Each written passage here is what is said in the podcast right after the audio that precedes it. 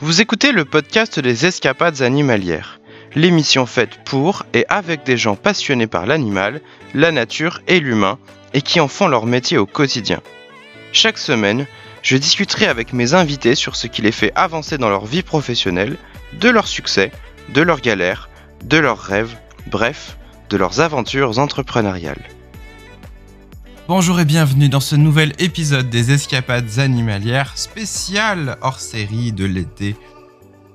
Alors je suis très très heureux de pouvoir enfin vous partager l'enregistrement que j'ai fait avec Ambre Godet, qui est une rencontre absolument formidable. Alors Ambre est journaliste radio, donc elle a une, une aisance pour parler qui est absolument fantastique, et surtout, elle est la créatrice du podcast Wild, et d'un blog qui s'appelle 48 heures chrono. Elle est passionnée de voyage, passionnée d'animaux. Pour être tout à fait honnête avec vous, je pense que c'est une des rencontres les plus étonnantes que j'ai faites, des plus surprenantes et franchement j'ai adoré nos échanges et j'espère que vous allez aussi aimer cette discussion que j'ai pu avoir avec Ambre. Et bien sûr, avant de commencer, n'oubliez pas d'aller donner une évaluation 5 étoiles à ce podcast ou alors à l'enregistrer dans vos favoris pour avoir toutes les notifications et puis pour soutenir l'émission. D'abord, ça fait toujours très plaisir d'avoir une évaluation de votre part, mais surtout, ça m'encouragera à continuer à faire des podcasts sur la durée. Et sans plus attendre, place à ma rencontre avec Ambre Godet. Alors aujourd'hui, avec moi, je suis avec Ambre Godet. Bonjour Ambre. Bonjour Tristan. Comment ça va? Ça va très bien, je suis ravie de vous recevoir et ravi que vous m'ayez invité. Super. Alors Ambre, euh, vous êtes journaliste. Alors c'est la première fois que je me retrouve à interviewer une journaliste. Alors c'est un petit peu le, le, le, baptême. Euh, vous avez l'habitude qu'on vous fasse des interviews? Euh, depuis que je fais du podcast animalier, un petit peu. Oui, ça y est, je suis passée un peu de l'autre côté de la barrière, donc je me rends compte de ce que c'est. C'est, c'est pas du tout le même exercice, et je suis plus à l'aise quand je pose les questions que quand on m'en pose. Eh bien, aujourd'hui, on va un petit peu inverser les rôles. Alors, vous êtes euh, euh, d'abord une amoureuse.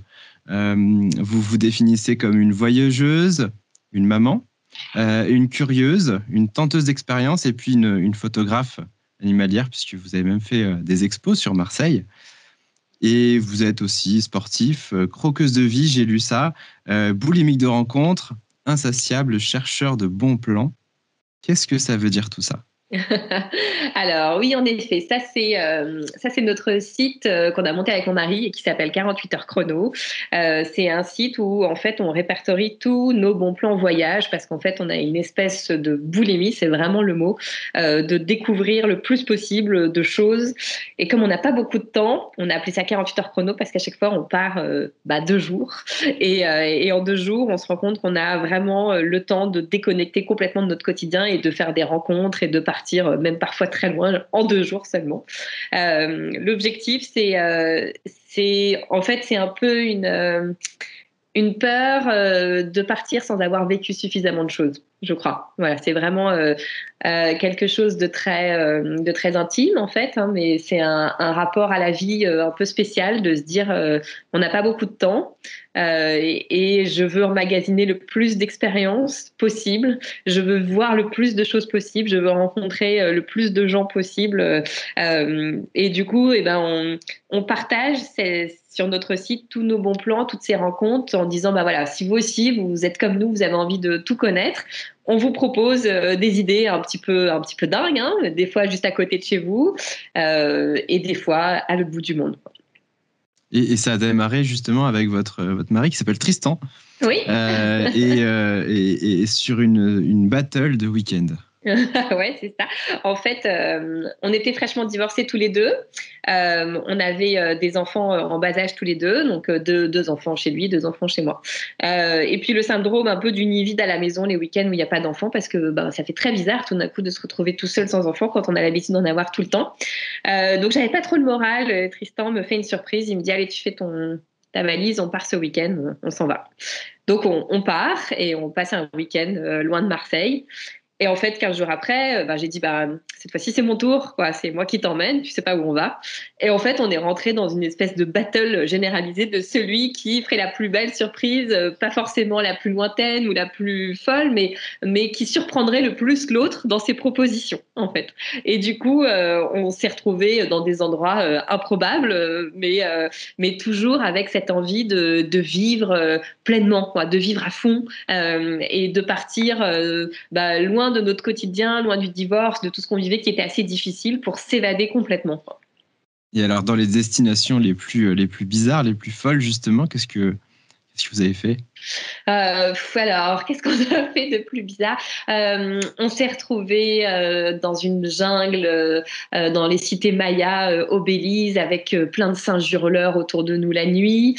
on s'est marié en Islande sur une plage déserte en pleine tempête.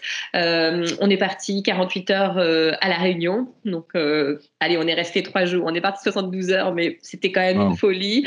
voilà, on a fait des trucs complètement, complètement bas euh, on a une liste énorme. En fait, tous les, j'ai fait la liste de tous mes rêves que je voulais accomplir. Elle est sur le frigo et, euh, au fur et à mesure, on dit bon, ça c'est bon, ça c'est fait. On voulait voir Petra en Jordanie, on a vu Petra. Euh, on a, on voulait voir des châteaux hantés en Écosse, voir s'il y avait vraiment des fantômes. Bon, bah, on a rencontré des fantômes. Enfin voilà, on, a dormi dans un manoir en Louisiane abandonné et on a eu une nuit vraiment très bizarre. en fait, on a vécu que des choses un peu, un peu cheloues. Et, et, du coup, bah, systématiquement, on a toujours envie de, vivre plus de choses, quoi, parce qu'on est devenu complètement accro euh, à tous ces trucs un peu bizarres qu'on vit. Quoi. Et alors justement, euh, à l'origine, vous êtes journaliste, vous êtes, euh, vous êtes toujours sur RTL2. Oui, ouais, ouais. En fait, vous êtes la voix de l'info. Ouais, c'est ça, euh, sur RTL de Marseille, parce qu'en fait, à RTL 2, il y a, y a, une antenne nationale et puis il y a des décrochages un peu partout en France. Et moi, je suis l'antenne euh, Marseille euh, depuis 14 ans bientôt. Et, et, Tristan fait le même métier que moi à radio, mais lui, c'est chez Fun Radio et c'est depuis 14 ans à Marseille aussi. C'est super drôle quand même d'être chez les confrères. et est-ce qu'il y a une différence entre le métier de journaliste en radio et la manière dont vous reportez ou vous rapportez vos voyages ah ouais, rien à voir. En fait, je suis pas la même personne du tout. D'ailleurs, j'ai pas la même voix. Euh, euh, souvent, quand je suis en radio, personne me reconnaît parce que je fais les infos. C'est quelque chose de très sérieux. Donc, j'ai ma voix très sérieuse, quoi. Et, euh, et du coup, non, c'est vraiment. en fait, quand on fait de l'info, on peut pas beaucoup mettre de touche personnelle. Euh, on est euh, voilà, on reporte ce qui se passe euh, sans, sans donner son avis, même si on pense beaucoup de choses, mais on ne le dit pas. Et, contrairement à nous, tout ce qu'on reporte de nos voyages, de nos expériences, de nos articles, à l'inverse, c'est très personnel. Voilà. Donc c'est vraiment deux façons complètement différentes de rapporter de l'information. D'accord. Si j'ai bien compris, euh, Tristan, lui, a plus une, envie de découvrir des milieux urbains et, vous, vous aimez la nature, les grands espaces.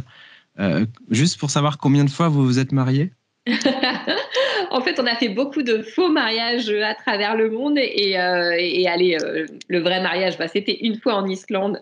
Mais, euh, c'est vrai qu'on en a fait, on en a testé plusieurs. On s'est marié en, ouais, on a avec beaucoup de copains à l'étranger. bon, voilà, que des mariages un petit peu, un petit peu fous, hein, mais, mais le vrai, c'était vraiment avec une wedding célébrante islandaise sur une plage en Islande. Voilà. D'accord c'est effectivement assez atypique. Et, dans cette histoire de d'aimer la nature, qu'est-ce qui, qu'est-ce qui, qu'est-ce que vous recherchez en fait dans les voyages? Qu'est-ce qui, qu'est-ce qui vous attire? Euh, moi, c'est vraiment euh, les animaux. Voilà, c'est clairement ça depuis, euh, depuis toujours. Et je suis contente parce que du coup, petit à petit, j'amène Tristan dans mon univers. Donc, si bien que là, l'Afrique du Sud, c'était pas du tout urbain, c'était vraiment que animaux. Et en fait, maintenant, bah, il aime autant que moi. Donc, ça y est, Paris gagné. mais moi, vraiment, c'est ce que je recherche. En fait, il faut remonter à hum, cinq ans en arrière. Euh, j'ai perdu mon papa, qui était vraiment un homme dont j'étais hyper proche, qui était vraiment mon point d'ancrage dans ma vie. Euh, et en fait, c'était quelqu'un qui me semblait invincible. Il allait très très bien. Il est parti euh, comme ça très vite. et en fait, on avait plein de rêves à accomplir ensemble. On devait faire plein de voyages ensemble. On devait vivre plein de choses. Et en fait, le jour où ça s'est arrêté, je me suis dit bon, ok, en fait, la vie passe très très vite, ça peut s'arrêter comme ça. Et maintenant, il, faut, il est temps de te poser la question, c'est quoi tes rêves de gosse que tu n'as pas accomplis Qu'est-ce que tu voulais faire vraiment? Est-ce que ta vie aujourd'hui correspond à ce que tu as toujours rêvé de faire? Parce que c'est maintenant ou jamais qu'il faut vivre tes rêves. Euh, et en fait, bah, ça a été très très vite hein, euh, l'introspection parce que ça a été assez évident que depuis que j'étais toute petite, mon rêve c'était la nature, les animaux. J'ai grandi dans une colline avec plein d'animaux euh, et en fait, je me suis dit, je me suis vraiment trop éloignée de tout ça. Donc il faut que j'y revienne. Il faut que j'y revienne absolument. Donc j'ai voulu faire un retour à la nature me retrouver en contact avec les animaux. Et comme je suis journaliste, je me suis dit, bah, je vais me servir de mon métier pour, euh, par ce biais-là, pour y retourner et pour en parler au plus grand monde. Et alors l'Afrique du Sud? L'Afrique du Sud, ça, c'est un aboutissement. Vraiment, je le vois comme ça. Bon, là, on vient juste de rentrer. Du coup, c'est toujours difficile d'avoir du recul sur un voyage qu'on vient juste de faire. Surtout un voyage aussi fort. Moi, j'ai pleuré tout le temps.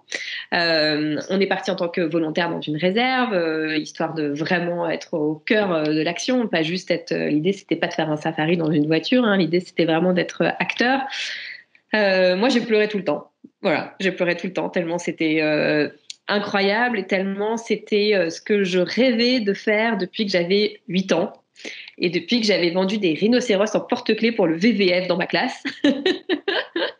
Euh, vraiment, euh, c'est un truc qui m'a vachement marqué. Depuis ce jour-là, de mes 8 ans, je m'étais dit un jour, j'irai en Afrique du Sud voir les rhinocéros. J'irai voir si vraiment j'ai pu les aider en vendant mes porte-clés.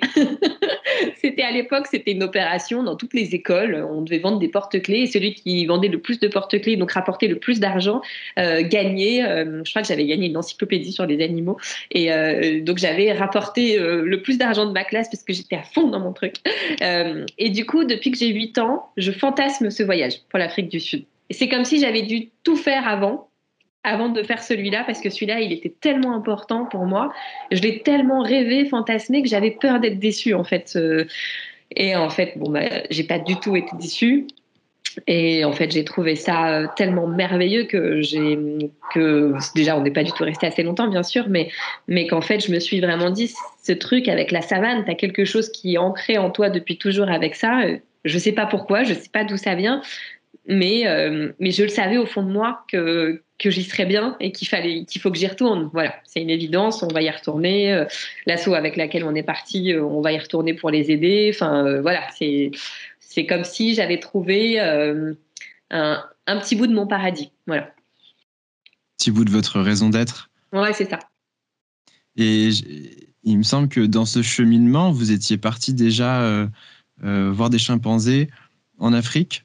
Il, y a un an, il y a un an ou deux, c'est ça? Ouais, c'est ça. Il y a deux ans, je suis partie au Cameroun, euh, en effet, comme volontaire, pareil, pour m'occuper de chimpanzés. Euh, et c'était aussi complètement dingue. Ça fait partie, en effet, de tout ce cheminement, quoi, de, de dire à quel moment je me rends vraiment utile pour les animaux, qu'est-ce que je peux faire? Moi, je suis pas vétérinaire, je suis pas naturaliste. est-ce que, en étant juste journaliste, est-ce que je peux quand même aider? Et en fait, je me suis rendu compte que bah, déjà toutes les bonnes volontés euh, étaient toujours les bienvenues et, euh, et, que moi, finalement, en tant que journaliste, je pouvais quand même apporter quelque chose puisque euh, je, la seule chose que je sais faire, c'est que je sais raconter des histoires.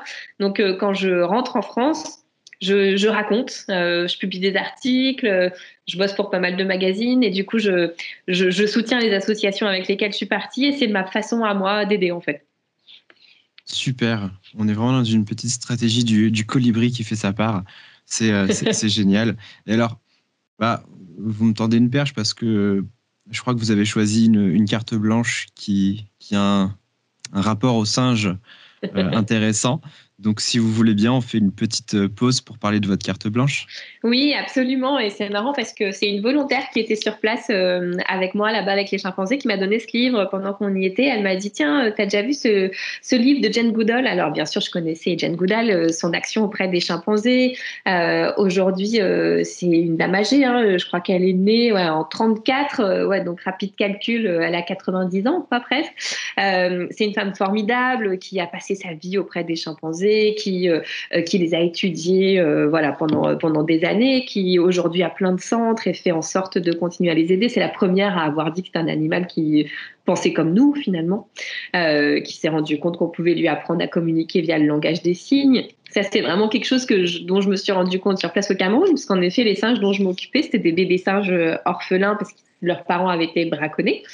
Et je me suis vraiment rendu compte qu'ils parlaient, qu'on pouvait communiquer avec eux euh, avec le langage des signes sans problème, et que c'était des c'était des chimpanzés qui qui recherchaient autant l'amour que que nos enfants. En fait, il n'y a pas de différence euh, du tout avec nos propres enfants. Euh, ils font les mêmes caprices, ils sont insupportables pareil, et ils sont pleins d'amour et de câlins. Enfin, c'est pareil, c'est vraiment la même chose que nos enfants humains. Et, et voilà. Et du coup, elle m'a donné ce livre et il est plein de boue. Euh, il a vraiment vécu euh, la jungle, la brousse du Cameroun, hein, mais, euh, du coup, je l'aime encore plus. et en fait, quand tu m'as demandé de préparer un petit texte, j'ai pensé à ce livre parce que parce que j'ai pensé à, à, ce que tu as dit dans un autre épisode où tu disais qu'il y avait beaucoup de jeunes qui te contactaient pour dire bah, on aimerait bien bosser avec les animaux, on ne sait pas comment il faut faire.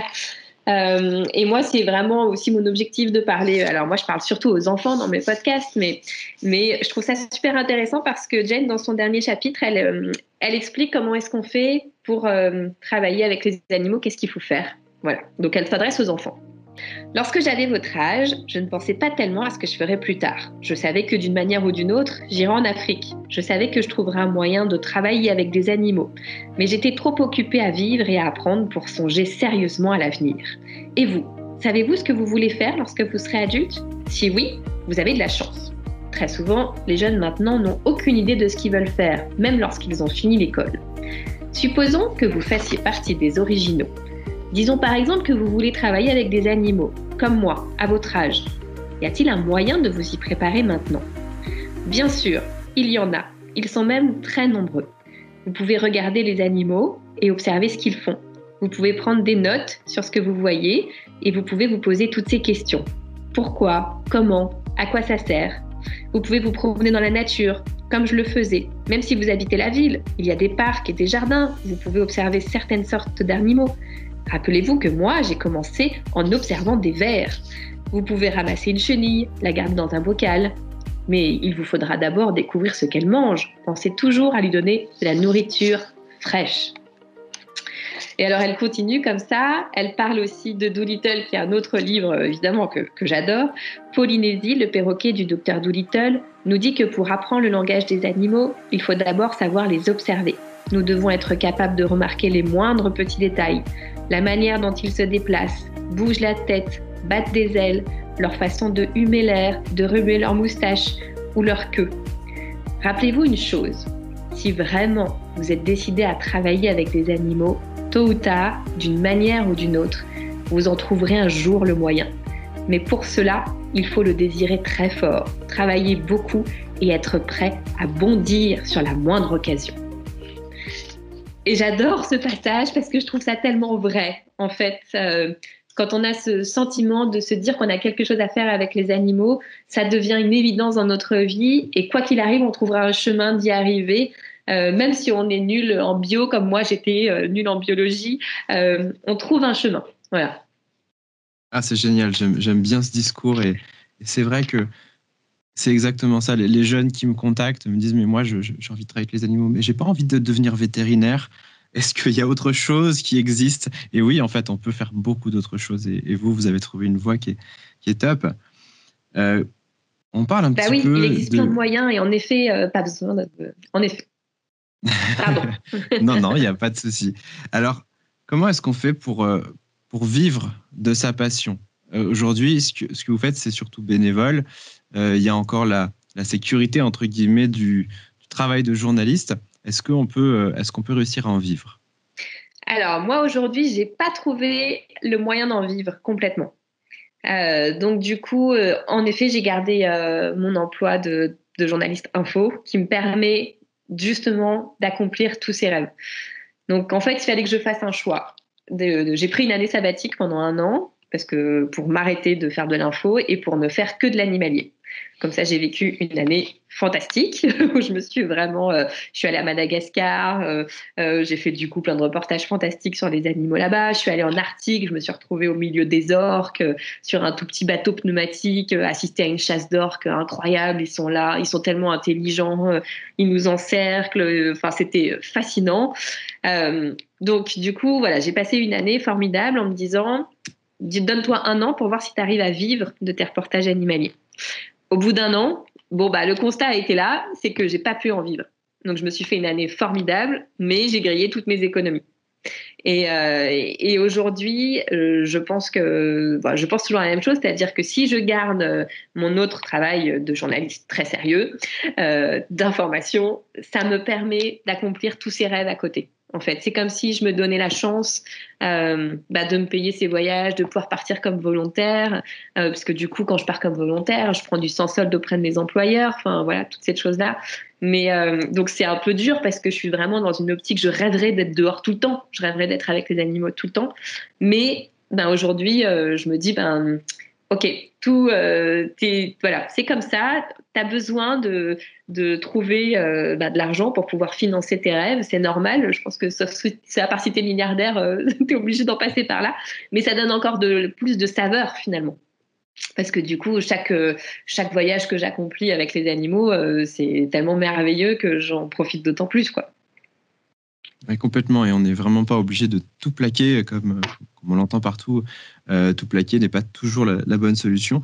Euh, vous avez aujourd'hui un blog, des podcasts.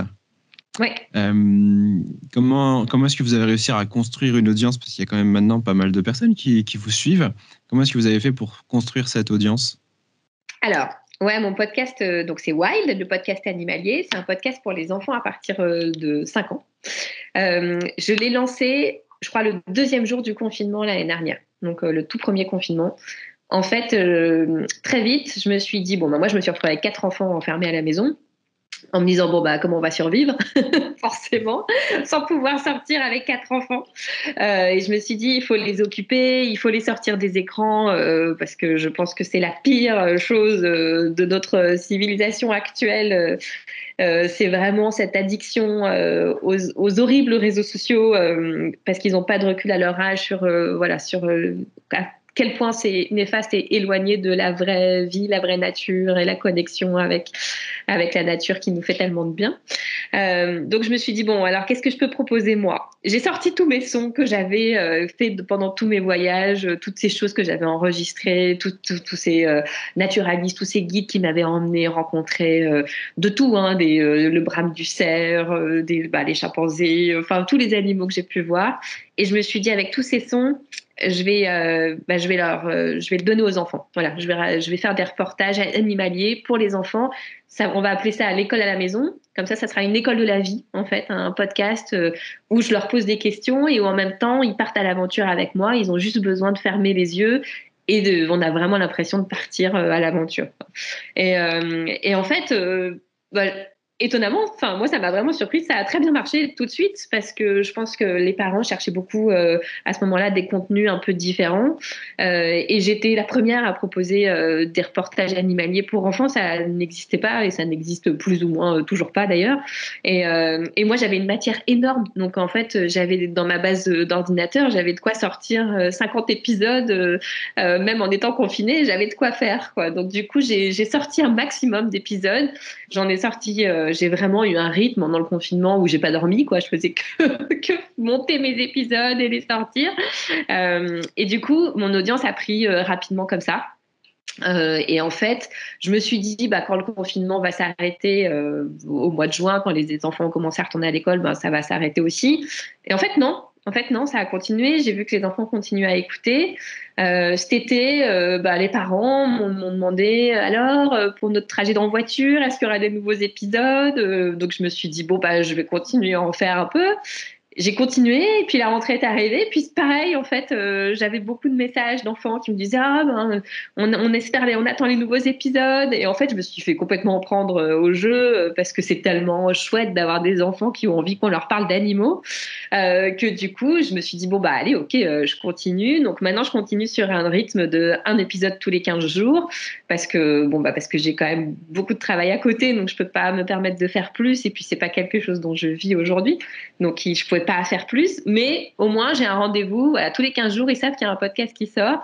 Et, euh, et ma communauté bah, continue de grandir. Aujourd'hui, je suis à 13 000, euh, 13 euh, 000 écoutes par mois, ce qui est beaucoup sur une cible enfants et animaux euh, pour un petit podcast fait maison et sorti du chapeau. Quoi. Donc, du coup, bah, je suis contente. C'est trop bien. voilà. Alors, le petit message du jour pour tous les gens qui nous écoutent, quand vous écoutez un podcast et que vous aimez le podcast, allez leur mettre une super évaluation. allez leur mettre un retour, même un message vocal ou quelque chose qui permet euh, de, de dire qu'on apprécie parce que c'est ça aussi euh, qui, qui donne envie de continuer ce qu'on fait, c'est les retours des gens, hein, tout simplement. On fait pas ça pour se faire plaisir uniquement à soi-même, même si c'est un, un vrai plaisir, mais on fait ça aussi pour que ça ait une utilité. Donc, euh, on, mettra les, on mettra les liens de tous les podcasts et du blog euh, pour que les gens puissent aller voir. Et vous allez voir que ça va aussi euh, calmer les trajets en voiture. Moi, je trouve qu'ils sont, euh, ils sont très bien faits. c'est gentil. Oui, c'est vrai qu'on a, on a besoin de vos retours parce que, parce que des fois, on sort des choses, euh, on se rend pas compte si ça plaît, si euh, on a bossé dessus comme des oufs pendant une semaine et on se dit, bon, bah, en fait, on ne sait pas vraiment. On voit qu'il y a eu beaucoup d'écoute, mais ça se trouve, c'est des gens qui ont un peu écouté, mais à qui ça n'a pas plu. Donc, c'est vrai qu'on a vraiment besoin de retours. Et, du coup, moi, j'ai vraiment incité les enfants qui m'écoutaient à m'envoyer des messages vocaux justement. Euh, euh, et, en fait, c'est super parce que dans ma notation euh, du coup iTunes, où je leur dis, ben n'hésitez pas, mettez voilà, mettez des commentaires. En fait, c'est que des commentaires d'enfants avec plein de fautes et qui mettent plein d'émoticônes animaux. Donc du coup, je suis hyper contente parce que je me dis ah ça veut dire que c'est vraiment eux qui ont écrit. Donc c'est super, c'est pas truqué. Donc c'est ouais, c'est vrai que c'est des retours dont on a besoin quoi. Voilà, mais tu connais ça Tristan? Ah, je connais très bien. et c'est vrai que c'est vraiment un, combat tous les jours. C'est la même chose sur la chaîne YouTube, d'avoir des commentaires, d'avoir des personnes qui nous disent euh, si ce qu'on fait a du sens. C'est vraiment, euh, je pense que c'est la chose la plus importante pour moi, savoir si ça a du sens. Bah oui, oui. Bah, euh, parce qu'on fait pas ça pour l'argent. Donc voilà. ah non, si on faisait ça pour l'argent, on serait ailleurs. voilà, exactement. on serait ailleurs. Alors, quel conseil est-ce qu'on pourrait donner à, à, une jeune maman ou un jeune papa qui se pose la question d'éduquer ses enfants à l'amour de la nature, aux animaux, à la vie, à la biodiversité mmh. Alors ça, c'est en fait, euh, le meilleur conseil, je crois que c'est qu'il suffit d'aller juste à côté de chez soi. On n'est pas par obligé de partir au bout du monde pour euh, voir des choses fantastiques. On a des espèces incroyables en France. On a la chance d'être dans un pays avec une faune, je t'apprends rien, mais, euh, mais qui est complètement dingue. En plus, on a tous les écosystèmes réunis sur notre petit territoire, euh, et la mer, et l'océan, et la montagne, et les forêts. Enfin, vraiment, c'est incroyable tout ce qu'on a comme écosystème. Donc, où que vous habitiez en France, vous avez forcément un écosystème incroyable à côté de chez vous et ça commence dans votre jardin. En fait, ne serait-ce que étudier, regarder une fourmi qui rentre dans sa fourmilière euh, chargée euh, euh, de tout ce qu'elle a pu trouver sur son chemin, sachant que les fourmis, en fait, chacune a sa fonction vraiment très importante dans une fourmilière, qu'en fait, quand vous croisez le chemin de fourmis là, de, chez vous et que vous voyez qu'elles sont hyper nombreuses, en fait, elles, vont toutes sur le même chemin parce qu'il y en a la première qui est passée, qui a laissé son odeur pour dire aux autres, venez, c'est le chemin le plus court pour rentrer à la maison, quoi, pour rentrer à la fourmilière. En fait, quand on commence à s'intéresser à toutes ces choses-là, on se rend compte que qu'il y a des mondes imaginaires incroyables à développer juste dans notre jardin en suivant ce qui se passe. Quoi. Donc, le meilleur conseil aux parents, c'est euh, euh, bah, de toute façon, si vous avez des enfants, vous sentez bien que vous avez besoin de les, les sortir, et pour vous et pour eux. Et en fait, dès qu'on sort, il faut regarder, il faut ouvrir les yeux. Et si on commence à ouvrir les yeux, on se rend compte de tout ce qu'il y a qu'on n'avait pas vu avant. Et euh, parfois, il suffit vraiment de, très peu. Moi, souvent, les guides naturalistes avec qui je pars, euh, au début, je voyais rien quand je partais avec eux. Vraiment, j'étais euh, aveugle. Et maintenant, j'ai appris à regarder hein, et je me rends compte que chaque pas, il y a quelque chose d'intéressant à regarder. Et il faut pas croire, faut pas, quand on part dans une balade trois heures en disant bah non, j'ai rien vu, c'est pas possible. On a forcément vu quelque chose. Il y avait forcément quelque chose. On l'a peut-être pas vu, mais il y avait quelque chose, c'est sûr. Absolument. Et ça, ça implique, je pense, on en a parlé tout à l'heure, de lever un petit peu le nez de ces écrans. Et, ça me fait penser à l'éloge de l'ennui que j'avais que j'avais beaucoup aimé, où, Vraiment, le fait de juste de ne rien faire ou de ne pas être stimulé par tout un tas de choses fait qu'on arrive à ouvrir les yeux. Mais oui, et en fait, euh, et au-delà de ça, c'est vrai que moi je trouve que le podcast pour ça est merveilleux parce qu'en en fait, on n'a pas besoin. On a une société où on se sert beaucoup trop euh, de nos yeux. Il faut absolument plus qu'on se serve de nos oreilles. Et, euh, et, en fait, l'auditif, et pour ça, le podcast est merveilleux parce qu'on peut partir dans un monde rien qu'en écoutant, et même si on va dans son jardin, on ferme les yeux, on écoute, déjà, il se passe plein de choses. Ambre, une passionnée des, animaux. Alors, on, retrouve euh, Ambre Godet et son mari Tristan de la, de la Fléchère sur 48 heures chrono. Euh, je suis très heureux d'avoir euh, pu avoir cette, cette discussion ensemble. En plus, on est vraiment à l'aube de, de, pas mal de choses, le, retour d'Afrique, le démarrage de nouvelles aventures. Donc, j'espère qu'on va pouvoir suivre ça, même si l'émission qu'on tourne aujourd'hui sera diffusée dans dans quelques mois. Euh, mais euh, euh, j'ai pris beaucoup de plaisir. Merci beaucoup, Ambre. Bah, merci à toi Tristan pour l'invitation, c'était très sympa de discuter avec toi de tout ça et puis et puis voilà bah écoute j'espère que à force avec toutes ces petites contributions d'amoureux des animaux on va réussir à, à convaincre les derniers sceptiques. Absolument. Et, euh, et, voilà, écoute, merci à toi. Et puis, je, serai, euh, je suis contente d'avoir euh, du coup pu découvrir ton podcast et de, de j'ai hâte de savoir quels seront tes prochains invités.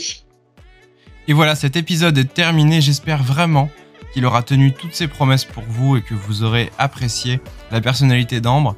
Alors, je vous invite vraiment très chaleureusement à aller voir eh bien, son blog 48 heures chrono. Alors, ça s'écrit 48 en chiffres hchrono.fr. Et puis, si vous avez des enfants, et même si vous en avez pas, parce que franchement c'est fantastique, le podcast Wild, W-I-L-D, podcast animalier sauvage que vous pouvez retrouver sur toutes les plateformes de podcast, dont celle sur laquelle vous écoutez celui-ci.